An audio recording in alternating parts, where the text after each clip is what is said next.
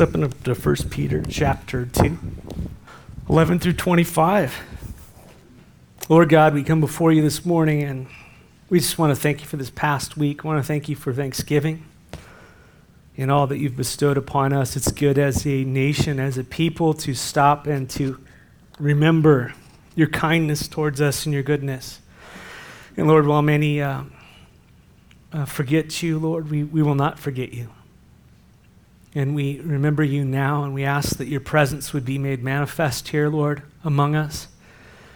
That you would forgive us of our great sins against you, Lord, and that you would cleanse our hearts continually, Lord. I want to thank you that we have a great high priest who died for our sins once and for all. And so, Lord, we come before you and ask that you would speak to the heart of your church, Lord, that we have ears to hear what your Spirit is saying to us, God. Your word is ancient, yet it's eternal. And this is our food, it is our spiritual food. So, Lord, help us to feast now, God. Speak into the areas of our lives, Lord, that need your living water to be poured out into. That we would let the floodgates open up in our souls and that your joy would come forward, God. And so, Lord, we just give you this time. In the name of Jesus, amen. How many of you here were last week and you remember uh, that we basically finished on verse 9? Peter is speaking and he's describing the new life and the role that we have as those who have believed upon Jesus Christ as Savior. How many of you are born again believers in Jesus Christ? Amen. And if you're not, you're next. God wants life in your heart, eternal life. And, he, and, and today is the day of salvation. And, and something knows, some, many of you who know that when you became born again, your life changed. You changed. Some of you knew instantaneously, and some of you knew over time. God began to wake you up to that fact. Some of you had a radical, absolutely crazy transformation. How many of you is that? That's your story. Absolutely, many of us, right? Just boom, like night and day. And, and people began to see your lives and they go, wow, what in the world happened to that guy? What happened to that gal? There's something that changed in them. Like, there's no way that they are who they are without something miraculous. Something changed. I have that testimony in my heart, even though I was kind of raised in it. It's like hard for me to know when, when that all began. I prayed when I was four, but my life was radically changed in my early 20s.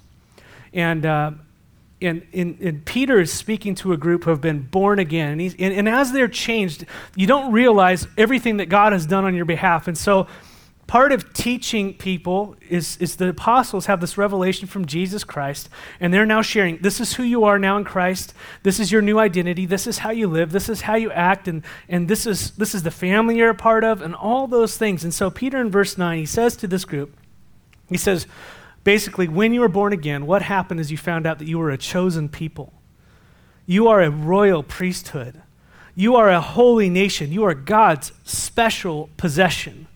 And so he starts listing off the identities. If you were to think about your family, um, you would go, you would start identifying who you are in context of your family. Okay, I'm third born and I'm the black sheep. And, you know, you'd go down the, and many of you had Thanksgiving together with your family. You were reminded of your social status within your family, right?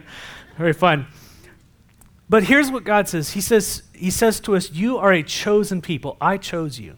And then he goes on and says, You are a royal priesthood. You are a, minis- you are a family of priests.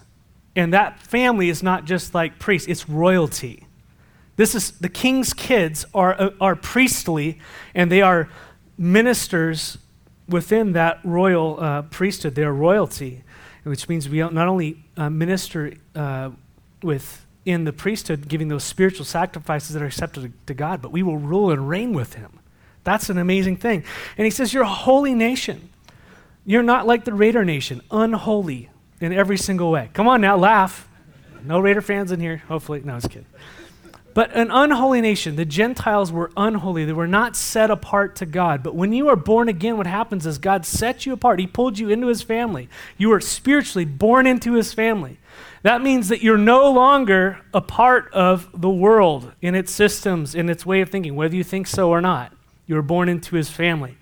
And then lastly, he says you're God's special possession. What does that mean? It means that God purchased you. He purchased you with his blood, with the blood of his son. You were bought with a price. Peter says that a few verses before. You were not purchased with silver or gold and things that, that fade away. You were purchased with a human and yet God. Someone died for you and for your sin. That's how God bought you out of the sin, the sin, uh, the slave sin market. He purchased you with His Son's blood, and that's why He says you are what? You're His own special possession.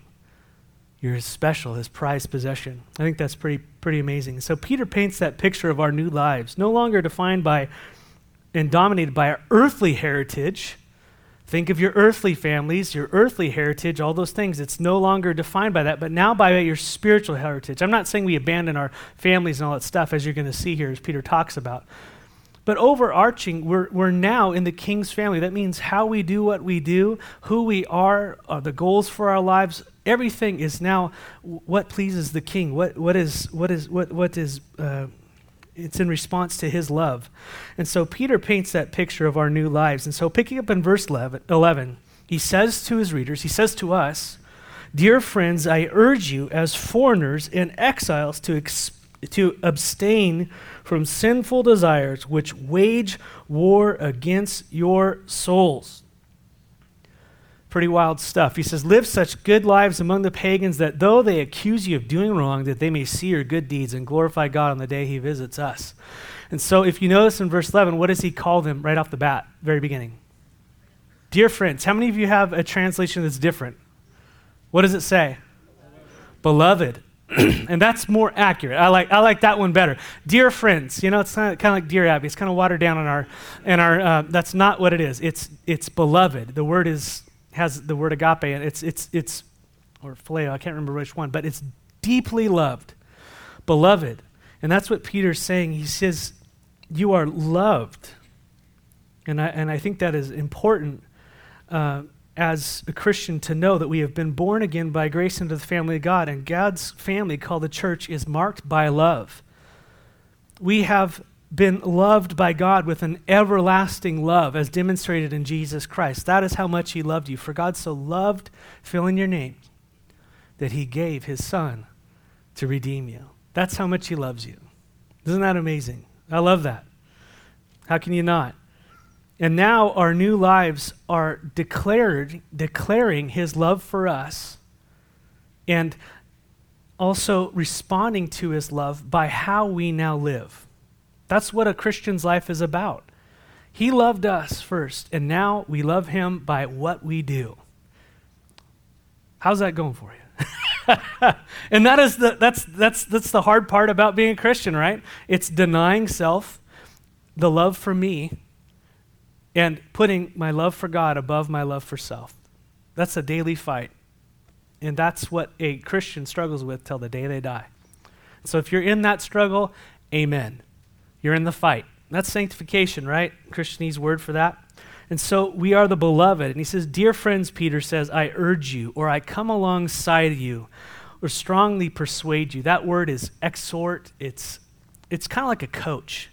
A coach is going to come alongside you and he's going to, he's going to, or she's going to totally rip into you when you when you need it, right? To get you motivated, push you beyond what you're doing because they see the potential of who you are. How many of you had the had coaches in your life and you didn't like him for a time, but you like the results. Anyone else? Sometimes coaches are just horrible. But Peter is a pretty good coach. But he says, I come alongside you, I urge you. And the word is para something or other. I come alongside you, and I, and I just want to encourage you. I want to exhort you. I want to push you on. And what does he want to do? He says, as foreigners and exiles to abstain from sinful desires. He calls them foreigners and exiles. Any of you ever born in a different country and you came here as a foreigner? Anybody else? Several? Have you know people who are foreigners that come here? I come from San Diego, so I know a lot of people. I'm sorry, it's like everybody I know, you know, has, has someone coming from a, a, different country. And one of the things about the two words here, he says foreigners, which is the word we use for aliens, not in English, but in, in the Bible. Aliens meaning a stranger of a land who lives without, there without citizenship someone who lives in a land without citizenship. That's the first word, foreigners. And exiles is the second one, which means pilgrims meaning one who comes from a foreign country into a city or a land to reside there by the side of the natives. Interesting. You're coming, uh, and, and, there's that picture of people who are living in a land without citizenship, and then also people who are coming alongside the people who are living in the land to live beside them. And that's what Peter calls Christians. That's how he calls them. Did you know that you are an, an alien and a pilgrim? You are an exile and a foreigner. And so, by nature of being born again, spiritually born again, we're now spiritual aliens to this world. You're all aliens. Did you know that? And our allegiance is to God and His kingdom. That is our primary allegiance. Above allegiance to the United States, above allegiance to everything else, our allegiance is to our God and our Savior. Do you know that as Christians? How many does that rub you wrong? Good. Because you're Christians before you're Americans. Do you know that? That's really difficult. God's had to transform my heart in that as well. And by the way, we're going to learn that does not mean what you might think it means. So, by nature of being born again, we're now spiritual aliens. And so Peter's saying, hey, beloved, hey, church, you don't have citizenship here. You are living among the natives. Your citizenship is with God. His people are your people, and your home is with Him. And so while you're here with these natives, don't live like the natives. Abstain from what they do, from their way of thinking, from how they do business, from how they rule their lives. Because that is a different kingdom. Does that mean we don't have things in common? Of course, we're human beings and we live on earth. But in general, don't act like the natives who are given over to sin as a way of life. That's what he's getting, that's what he's saying. So let me ask you real quickly how many of you are living like the natives? What does a native live like? It's easy when you go to a different country because you can see it real clearly. And I'm just talking about, I'm not even talking about the spiritual dynamic, I'm just talking about cultural. How many of you had, a, had, had the pleasure to travel to a different country?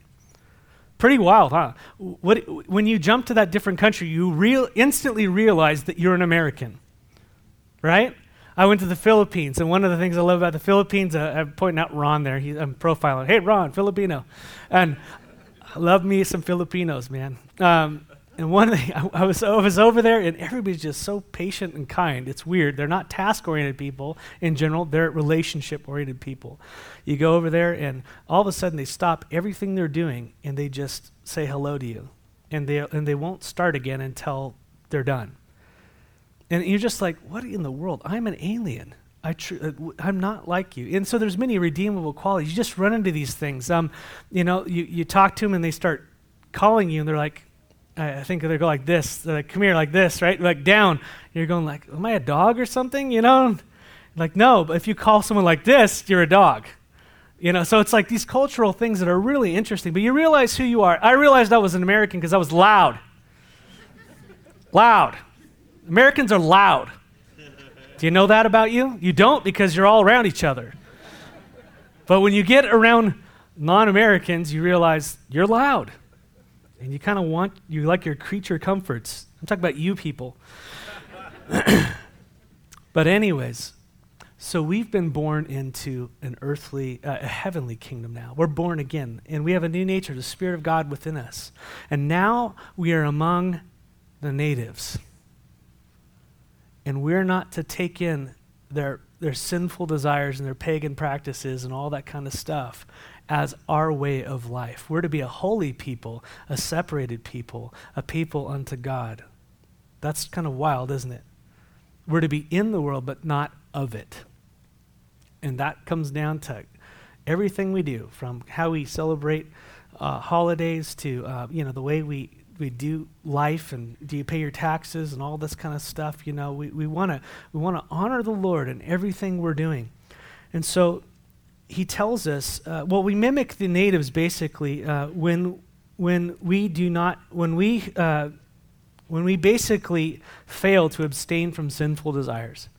That's, that's how, we, how we mimic the natives. And so, um, abstain is what Peter says. Abstain from sinful desires. And the word means to hold off, to keep off, to prevent.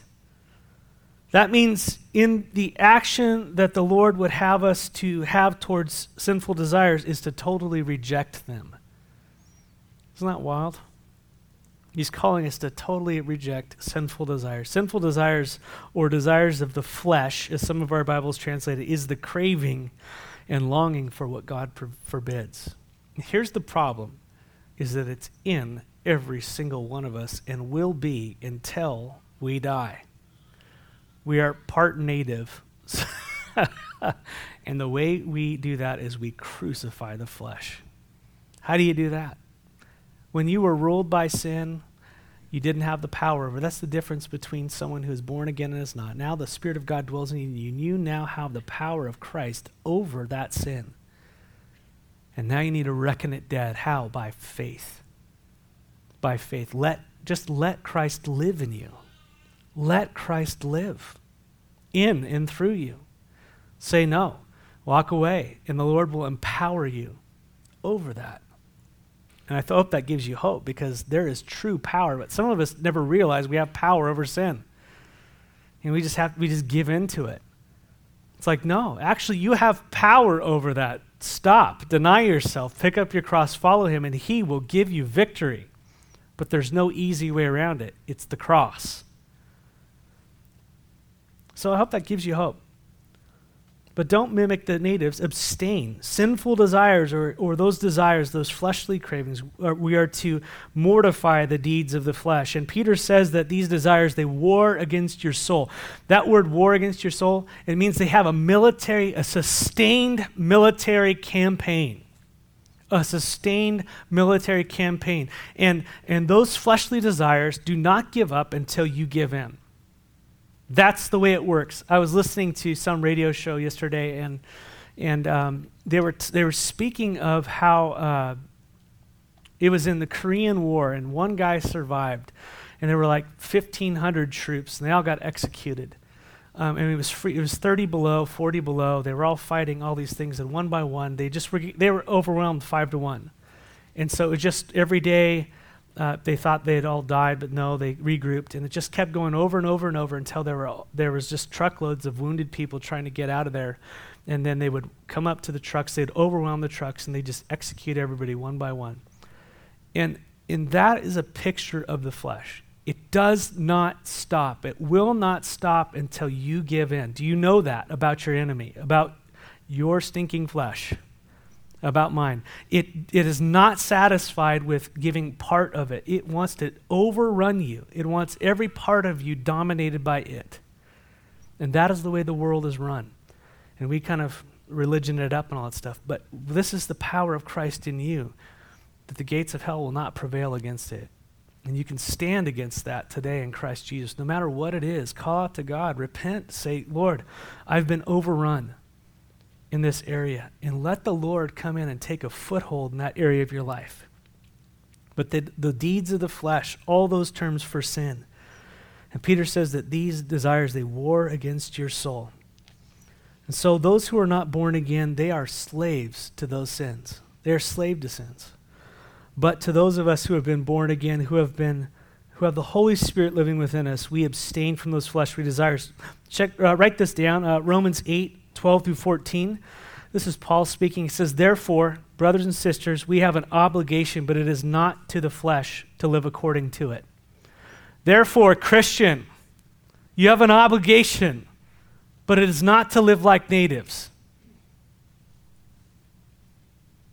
What does it say? Verse 13 For if you live according to the flesh, you will what? Die. But if, you, if by the Spirit you put to death the misdeeds of the body, you will what? And that is the, one of the greatest victories of the, one of the greatest treasures that we have as Christians is Romans 8. Life by the Spirit. Life by the Spirit. And that will revolutionize your life. For if you live according to the flesh, you will die. But if by the Spirit you put to death the misdeeds of the body, you will live. For those who are led by the Spirit of God are the children of God. Isn't that interesting? So, what separates the, the natives from the children of God? Those who have the Spirit of God. How is that evident? That they mortify the deeds of the flesh. That we say no. Amen? And that is the distinction between the foreigners and the natives. So, dear brothers and sisters, God's given you power over sin in Jesus Christ this morning. No matter what you're facing, power over any sin. Trust God. Trust God. That is, that is the key. Trust God. Don't give in. Obey. Paul says in Philippians 3 18 through 10, exhort, he's exhorting the church in Philippi, and he says, For as I often told you before, and now tell you again, even with tears, many live as enemies of the cross of Christ. Their destiny is destruction. Why? Their God is their stomach, and their glory is their shame. That is what their life is defined by. That is what they go after. What, is, what do they do? Their minds are set on what? Earthly things. They're natives. Right? But our citizenship, y'all's inter- citizenship, your pilgrims, your foreigners, amen, You're aliens, but our citizenship is in it's in a different place. It's in heaven, and we eagerly await a Savior from there, the Lord Jesus Christ. So, as believers, we are different than those who are not saved. And that's not a haughty thing. You just need to know the difference that you are not of this world anymore, and we are to, be, to give into the Spirit now. And we are those who abstain or hold off from the fleshly desires. And we, how many of you know that that is a lifelong thing? Amen? How many of you already listened to this going, oh man, this is such an uphill battle? Like, oh gosh, I'm just overwhelmed. Yes, welcome to Christianity. Jesus saved you out of the tribes, and now he's given you his spirit, and now he's teaching you for the rest of your life how to live as his kids. Isn't that cool? And then he's going to come get you and finish it off. Upward and onward. So don't grow weary in doing well. Don't grow weary in these things. And this is why we need each other more than ever. Amen? This is the body of Christ. How many of you are kind of like trying to lone ranger this life? That's just not the way it works. He bought you into a body because you need to be loved. How many of you need to be loved? How many need to be encouraged a little bit? How many of you know that you need to be exhorted a little bit? How many of you like to be exhorted? Put your hands down. but love is an exhortation. That's what Peter's doing here. He's, I beg you. And that's what we should do with one another. Hey, listen, I see what's going on in your life. I beg you, stop that stuff. I'll help you. Let's go. Hang out with me. Do this. You know what I'm saying? And we lay down our lives for one another. We pick each other up. And how many of you have been really just discouraged or having trouble or, or overtaken in an area of sin, and then another believer, you let them into your life, or God just bring, brings them along, and all of a sudden your, your spirit is lifted. Any of you experienced that? Absolutely. That's God's blessing, His grace in your life let each other in. That's hard for me. I don't know if it's hard for you, but let each other in and pray for one another. Uh, love one another deeply from the heart. Do you remember Peter saying that? That's what that's who Christians are, and I think that's what we all long for. That's what our life groups are, are supposed to be having the trajectory for, not just to sit around and shoot the breeze, but to eventually get into people's lives and say, "How can I love you?" And by the way, I need to be loved, and and here's areas in which I need prayer. Or you look at a need within the church and you go, let's go take care of that. Amen? Or other people who are lost and you say, let's go after them. So I love that about the saved. And he says that, uh, you know, back, go back to uh, Philippians 3 when Paul's saying about their destiny is destruction. But our citizenship is in heaven, and we eagerly await for a Savior from there, the Lord Jesus Christ. So, where's your mind this morning? Are you totally navigating the native way of life? Or your eyes on the King, asking Him, How do I navigate this, this life? You know what I mean? There's a difference there. So, as believers, we are different than those who are not saved because we have God's Spirit within us. But it's not enough. Listen, this is where Christianity stops. How many of you have heard it enough? Stop doing that. Anyone? And by the way, anybody who tells you no, that's just don't worry about it. stop doing that. Yes, stop doing that. That's what Peter said, right? Abstain. And it's over and over and over again in scriptures. Stop. But he doesn't just say stop. What does he say? Start. Christianity isn't just putting off. It is, you have to. That's, that's a sign of life, is that you repent. Correct? But it's also new life, it's putting on. And we miss the picture if we, if we think that our lives are all wrapped up in just putting off. No, it's putting on. What does God have us to do now? And so he says, now live what in verse 12? Live such good lives among the pagans. What's the other translation? Everybody have pagans? What else you have? Gentiles. That's synonymous for what? Non believers. That's the idea. Live such good lives among non believers. Real quickly in your mind, who are the non believers that live around you, that you work with, that you interact with? Who are they in your mind? Start listing them off.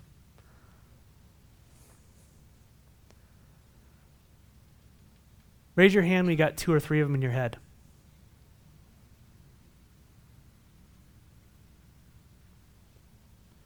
Live such good lives around. Now say their three names. Did you do that? Live such lives, good lives around that they, even though they accuse you of doing wrong, they may see your good deeds and glorify God on the day He visits us practical application. Amen? Our lives as followers of Christ is the proof that the gospel is true. Do you know that? How many of you know Christians who say they're Christians, but it is not in how they live? Yeah. How many people would say that about us? It's convicting. That's why Peter's saying this. Live such good lives around fill in the blank. Pagans. People don't love the Lord, don't know Him that they may see how you, how you live, even though he accuse you of all that stuff, that you actually might win some of them over. Our lives are the proof that the gospel is true, that our lives have been changed. You know, if our message does not fit our lives, what's the point? Right? But Peter says, live those lives. You know, uh, if we are living for Christ, we are going to be different than the world. We're going to be holy because He is holy. We're going to be set apart, right? We're not going to be doing the things that they do that grieve God's heart. We're not going to be going along with the things and celebrating the things that Jesus died to redeem us from. So, yes, we're going to take a stand against things. I know people go, oh, uh, you know, I know everything you're against but I don't know what you are for. And, I, and I've heard that said, and I agree to a certain point, but we are against things. Amen? How many of you are for murder? No? You kind of want to take a stand against that? Yeah, I'm against murder as well. There are things we stand against. It's okay. But when those things go against the world's culture, are we still against them? Or are we kind of like, hmm, I'm not as against it? Because the consensus is that we all need to kind of get along here. No, I'm against these things because Jesus Christ died to redeem the world from those things. They grieve his heart. Is that okay? But not only am I against those things, I'm for those people coming to Christ. I'm for other things as well. Peter says, Live those lives that are so good in the world. Be holy, be separated. And as people accuse us do you ever notice when you, when you make a stand, when you act, even, even when you aren't being controversial, you're just not engaging necessarily in, in the crud that goes on in the office? Anybody else have that going on? You just don't get in the office. Everybody puts the hook. Oh, did you hear the boss did so and so? And you're like, you're supposed to respond with, oh yeah, they're uh, fill in the blank. How many of you go, want to go into there, right? Isn't it awkward when everybody's talking and you're like, mm, just not going to do it? Or you, you, you just change the conversation on a dime and go, you know what? Yeah, I, see that they're, they're struggling. I'm going to pray for them. You want to pray? They're like, what in the world is this religious weirdo? Oh, you just want to throw fire on the gasoline and cause turmoil in the office, you know? These things we go through. See, we're Christians, we're different. And people are going to speak evil against you when you take a stand for righteousness. For righteousness, for his kingdom. And how you do that is because you love God more than you care about what people think. And obviously, we can work on how we do that. But people are going to accuse us. But listen, here's the witness and here's the hope that you live good, such good lives around those fill in the blank people that some of them are actually going to see that the gospel is true in your life. And then they're going to believe because of you. Because you are different, not in a weird way, because you refuse to give it evil. And the Spirit of God is going to work on their hearts as they are convicted over the evil in their life as you are light in the darkness. Do you see that? and they keep talking trash about you and all this stuff or whatever might go on or they persecute you because you're not you know supporting this or that and all this type of stuff and you're just you're just standing in love for jesus you, you're devoted to his kingdom and his cause and his people and his things and and then eventually the lord pricks on their heart and they come back and they say listen what's going on? And you have a chance to preach the gospel to them and you actually share what happened in your life. They're actually listening now. And you lead them to christ.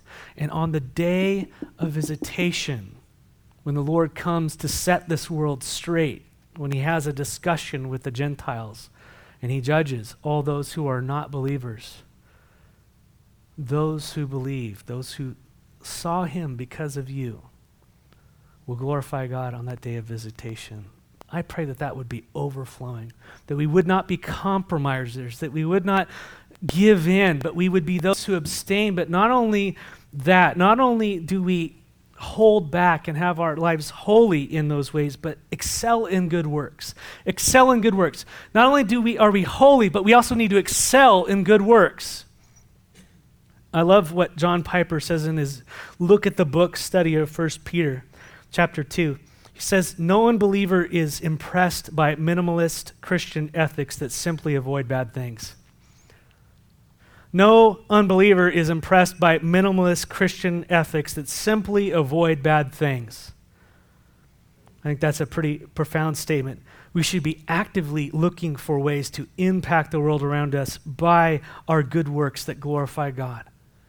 That means Christians are the ones who go the, the extra mile when your boss asks you to do something you don't want to do and everybody's complaining about it. We should be the ones to take that and do it and do it to such a degree that God gets the glory.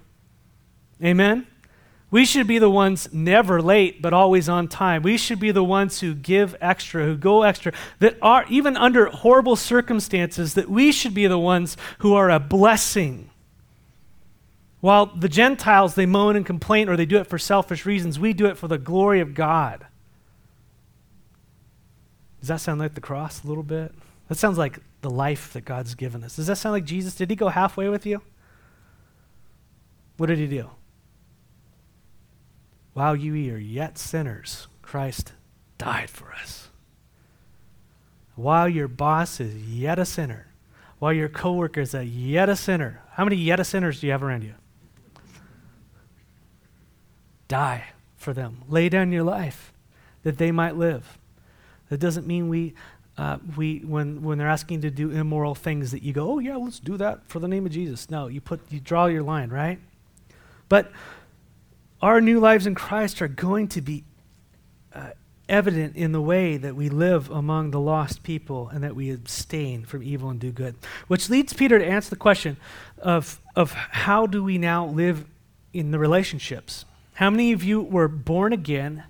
And then all of a sudden you looked around you and you go, now how does this affect everything around me? Yeah? And that's the question he's answering. If I'm born again, if I'm part I'm no longer part of this kingdom, if if I'm I'm submitted in in to the Lord and his rules, his ethics, all these types of things, if if I'm if I'm a part of the kingdom, well, what does that do? How does that affect this evil emperor? That I have or this good emperor? How does it affect the worldly institutions? What do I do if I'm married to a non believer or a believer and all of a sudden I get born again? What do I do if I've got a slave owner? Uh, how does that, what happens if I am a slave owner? How does this work in the world that we're living? How does the kingdom of God, what do you do with the authority that's around you now that you're a born again believer? This is important. This generation needs to hear this. And so, if you are no longer a native, how do you live among the natives? How do you live? And, G- and Peter starts in verse 13 with this general principle of how Christians live holy lives among, among this fallen world. He says, Submit yourselves or subject yourselves for the Lord's sake, underline that, to every human authority or institution. Submit yourself to every human authority or institution, whether to, and he starts to get into more specifics. So the general principle is you submit yourself to all the human institutions. And then he gets and starts with the top and goes down to the bottom. He goes, whether to the emperor as supreme authority, and then verse 14, or governors, or uh, who are sent by him to punish those who do wrong and to commend those who do right. Uh, Romans 13 is a parallel passage. I don't, I'm not going to go into that today, but you can read that. That's Paul's take on this, but this is Peter. And so, as foreigners and as strangers in this world, we are to subject ourselves to every human st- institution. And notice that in verse 13, that the reason we do this is what? For the Lord's sake. For the Lord's sake. For the Lord's sake, we subject ourselves to every human institution. And Peter's going to go and, and, explain those institutions and how we subject to them. And Peter describes what the authority looked like there in his day in, in verses 12 and 13, whether the emperor or to the governors or to those that are sent out to punish or to commend. And so we are to submit to the leaders of our government, whether they are the highest authority of the land, President Trump at this time, or the delegates like our police officers and our local authorities, we're to submit to them. We're to subject ourselves to them. It is not Christian to be rebellious to government. That is nowhere in Scripture do I see Jesus says, take up your arms and go revolt. Second Amendment or not. And I love me some guns. But you know what I'm saying? So we are to subject to our leaders and we have to remember that Peter, who is writing this, and many of you who remember when Jesus was approached by soldiers, remember he was approached by soldiers. Peter is writing this. And what did Peter do with the sword? He took out a sword and started to hack off government officials, cut the ear off of Malchus. And Jesus said, Put your sword away, bud. Jesus was like, oh, I'm ready to go. Let's get your kingdom rolling. And what did Jesus say? You got the wrong kingdom, bud. That's how men do things. That's not how my kingdom is going to come about. I'm going to bring a sword, but the sword I'm going to bring is in people's hearts. It's going to cut families in half, it's going to cut the righteous from the wicked, and ultimately I will wipe them out with the sword of my mouth. But Peter was the one who took his sword, and now here he is. And he's saying, Submit yourselves. What a change, huh? We're to submit ourselves to leader, not because we fear them, but why? But as we will see in just a second, verse 17, because we fear God, we submit for the Lord's sake. Verse 15, it says, For it is God's will that by doing good you should silence the ignorant talk of foolish people. The word ignorant really means willful hostility in the Greek. And the word for foolish means senseless or without reason. And so Christians are often uh, attacked by people who are either hostile to Christians or just senseless tor- towards us, or both. Right? But oftentimes Christians are attacked because we are hypocrites and the world sees it. And this is to our shame. But Peter says the way that Christians muzzle the critics of the gospel is by doing good, in, in excelling in doing good. So, right now, in your workplace, in your home, at your school, in whatever relationships, what way can you do good to glorify God? This is where the rubber meets the road, church. It's not going to church and sitting in here, but it's actually hearing and becoming doers of the word. What would God do have you do for your neighbor who drives you nuts? How could you do good to them? This is not the world we live in where you you you uh, revile someone who reviles you. When they revile you, you you bless them. You take care of them. You don't you leave that judgment up to God, right? How can you bless that person? Anybody have someone drive you crazy? Lost person drive you crazy? Anybody? How are you going to love them this week? How are you going to bless them? How are you going to be a blessing to your boss this week? Teacher, school, all that stuff. How's that going to happen? Pray about that. Peter says that the way a Christian muzzles the critics of the gospel is by doing good. Good. And again, so what if you just don't do the bad stuff? But it's hard when you're actually out there making an impact for the kingdom in godly ways. When they look at your lives and they say, man, look at all the good things. Because you ever notice the people who are complainers usually aren't doing anything? You ever notice that? That's what talk radio is all about. This so and so needs to do this or that. And it's like, well, do something about it. Go out there and do something. No, that's, that's your job, Pastor. Yeah, I'm out there doing it. But what about you? Right? Did you know the role of the pastor is to equip you for the work of the ministry? You're the ministers, remember? Isn't that cool? It's cool for me. Boom, go do it. but it says, it's, I love it. We, we, we silence our critics. Verse 16 Live as free people, but do not use your freedom as a cover up for evil. Live as God's slaves. So, in other words, Christ has freed us in every way. Isn't that awesome in his kingdom? We are freed in every way. We're no longer slaves to sin. We're no longer under Satan's power. We are no longer subject to this world system. We are free in Christ. We are part of an everlasting kingdom. That is amazing. But don't use your freedom as a cover up for evil. Hey, I'm, uh, I'm free in Christ, so I'm not going to submit to any government here on earth. Take a hike. You know, I'm not going to do, you know, get. you know, one of the things is how many love to have things up to code. you know what I'm saying? Like, you know, just forget government in little ways. How many just kind of push off your taxes and all this kind of stuff? Just submit and trust yourself to God. Be a blessing. Amen? In every little thing. That's we want to honor the Lord. Don't use your freedom for a cover, cover up for evil, but rather we live as God's slaves. The word for slave here is the word used for the lowest level of slave in the Greco Roman world. And the word should be translated slave. That's what it is. Live as free people. Do not use your freedom as a cover for evil, but live as God's slaves. We are slaves to God. Isn't that interesting? We're his lowly servants, but yet we are his children. Verse 17, Peter summarizes our, our, our, our obligations. He says, Show proper respect for everyone, love the family of believers, fear God, honor the emperor. And now Peter gets into the actual relationships that our people are facing within that culture at that time. And similarly, we have similar relationships. Verse 18 through 20, it says, Slaves, in reverent fear of God, submit yourselves to masters, not only to those who are good and considerate, but also to those who are harsh.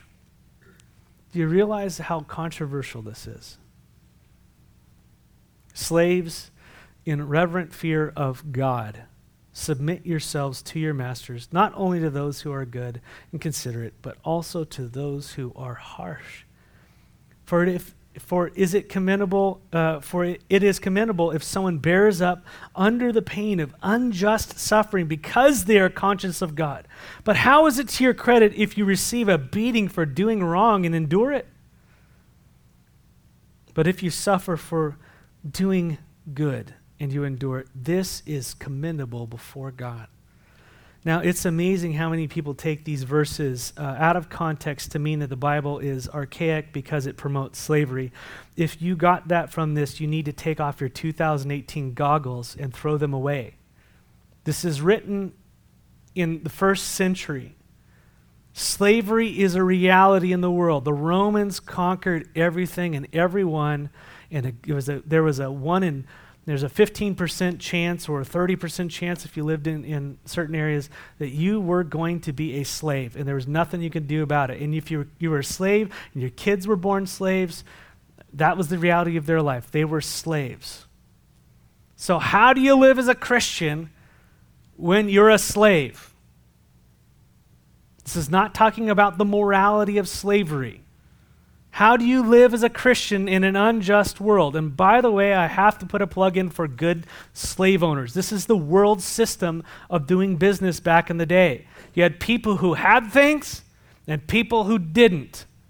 And the people who had things needed people to work from them. And the people who didn't, didn't eat, they didn't live, and all that stuff. And so you went and you gave yourself and your family quite often to people who had things, not always. Some people were forced to, but if you didn't have any food, I would go rather live and work at the rich guy's house than die and starve. How many of you like that? Not many. But what about social program? The social program is you die. or something like that. No welfare nets or whatever it is, you die. So take your family, go submit yourself to, to this person, and say, I'll work for you for seven years. As long as you take care of me and my family, we'll work for you. And you live.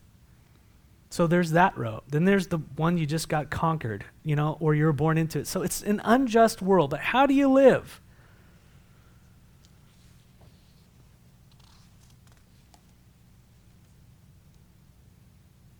You come to Christ, you're born again.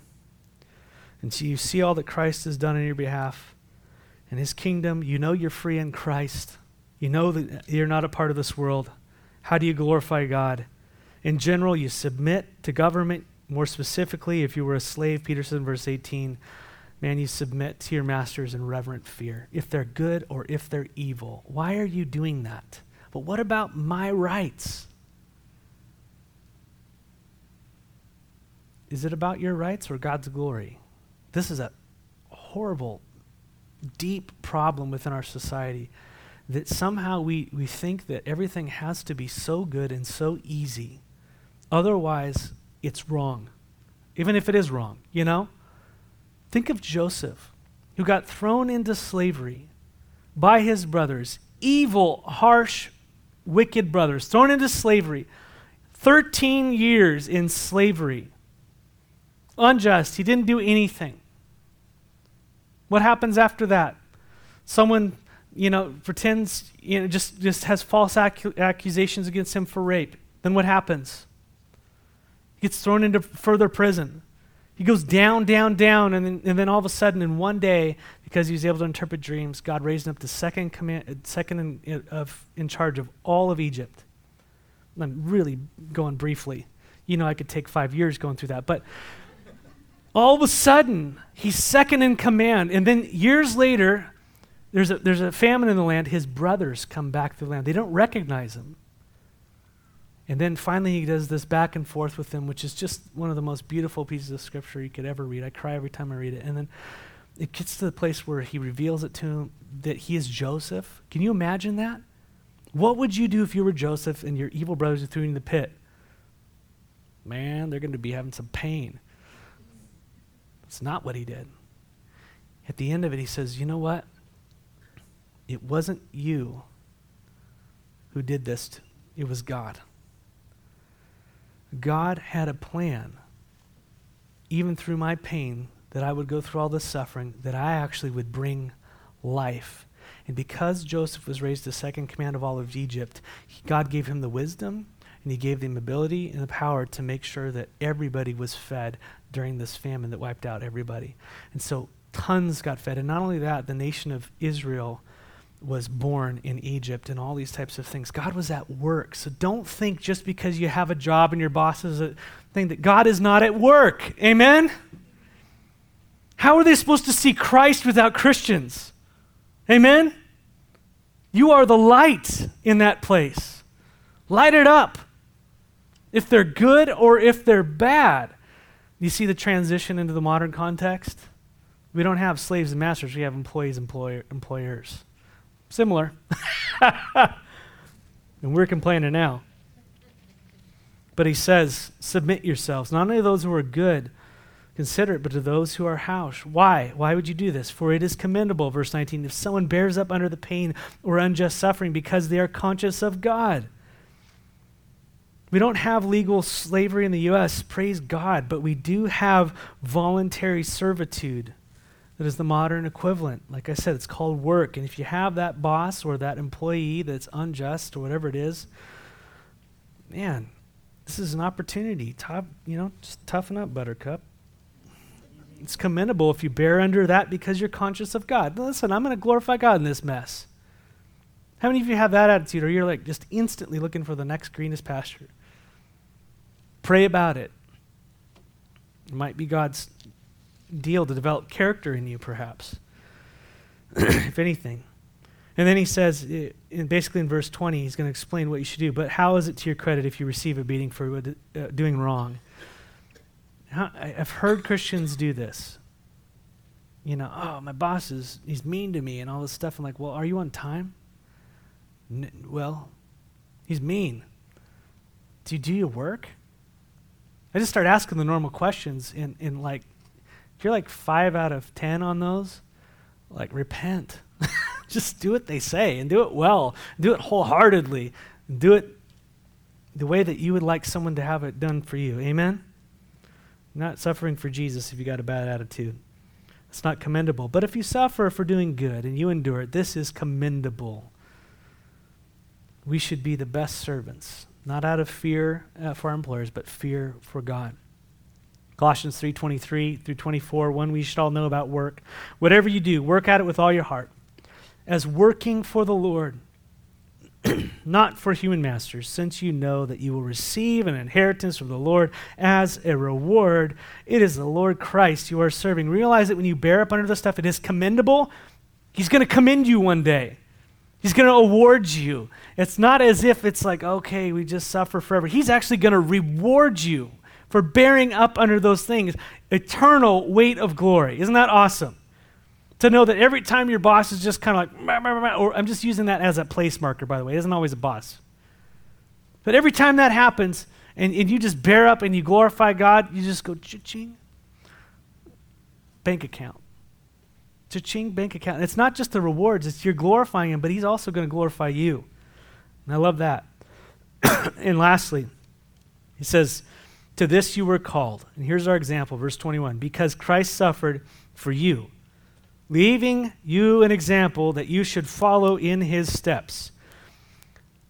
How many of you go, I'm going to suffer for Jesus this week in relationships, in situations I'm in? And obviously, I'm not talking about certain types of situations, but I, in general. Christ left us an example that you should follow in his steps. He committed no sin and no deceit was found in his mouth. That's supposed to be us. No commit, commit no sin. Let no deceit be in our mouths. And when they hurled insults at him, he did not retaliate. When he suffered, he made no threats. Instead, he entrusted himself to him who judges justly. And so we are called to suffer, which means we don't commit sin in these situations. Re- regarding government, regarding your employment, regarding your marriage, regarding these relationships, the world is telling you to fight back. It's telling you to fight back. It's telling you to take your little pride and go attack them back. That's what it's telling you to do. Do you know that? Do you feel it? Do you see it? Your flesh is telling you the same thing.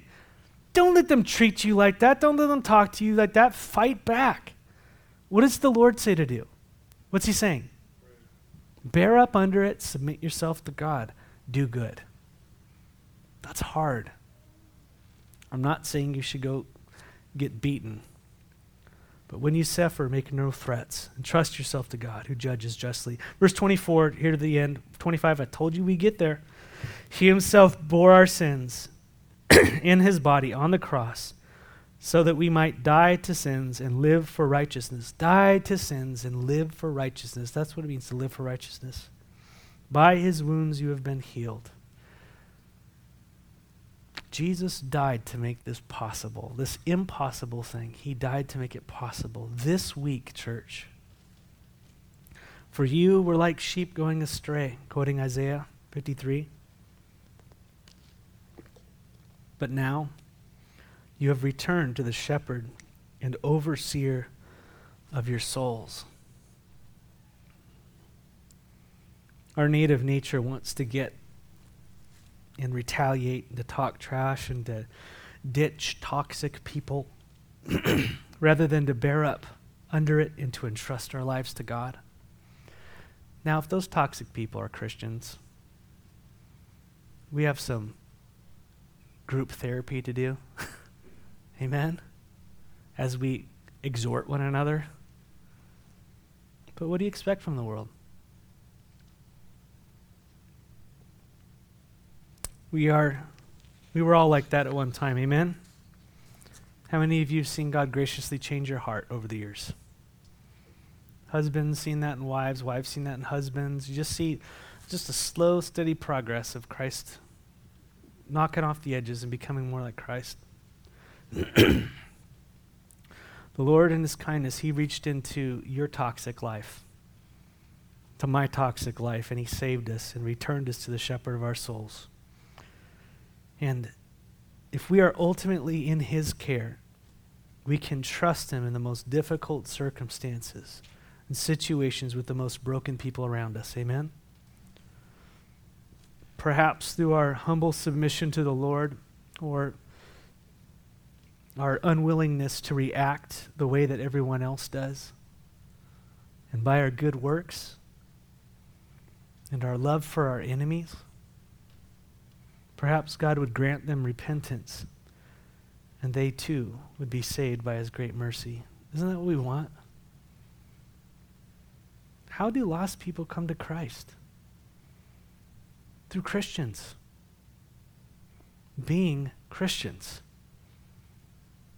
Being aliens. Being ambassadors. That's you. God has called you to that this week. Add to that list of people you're around. Go do good works. Go love them. Why? Out of reverent fear for the Lord. Because you love him, because he first loved you, you're going to go love them.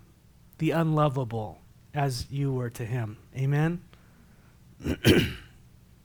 May the Lord use you to bring glory to his name this week. And I'm praying that people would come to Jesus through you by your life lived. Amen? Lord, would you grant us this this week? That we would be aliens and foreigners, that we would be holy and set apart. And I know there are areas within your church here, Lord, that you've said to us individually, Lord, these are things that we need to separate ourselves from, that we are fully engaged in. And so, God, let us hear you now and repent. But there's also a whole world of things you're calling us to. And so, Lord, may by your Spirit you give us those inclinations of the good works that you would have us to do, that you've created us, as Ephesians 2.10 says, before the foundations of the world to do. That we would be those who are displaying your grace to an undeserving, dying world around us, just as you have done to us.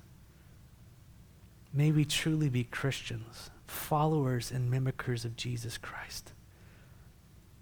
Lord, forgive us for our native inclinations and actions.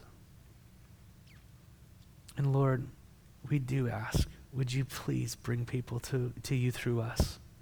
It's our joy and our privilege to serve you, Lord, as your, as your servants, as your slaves, Lord, for you are the good, good Father. You're a good master. And we, we are actually your sons and daughters. How cool is that? So we love you and we give you our lives this week afresh. Move through your church. May your name be precious in our hearts and displayed to the people of Walla Walla, wherever we may go. In the name of Jesus we pray. Amen.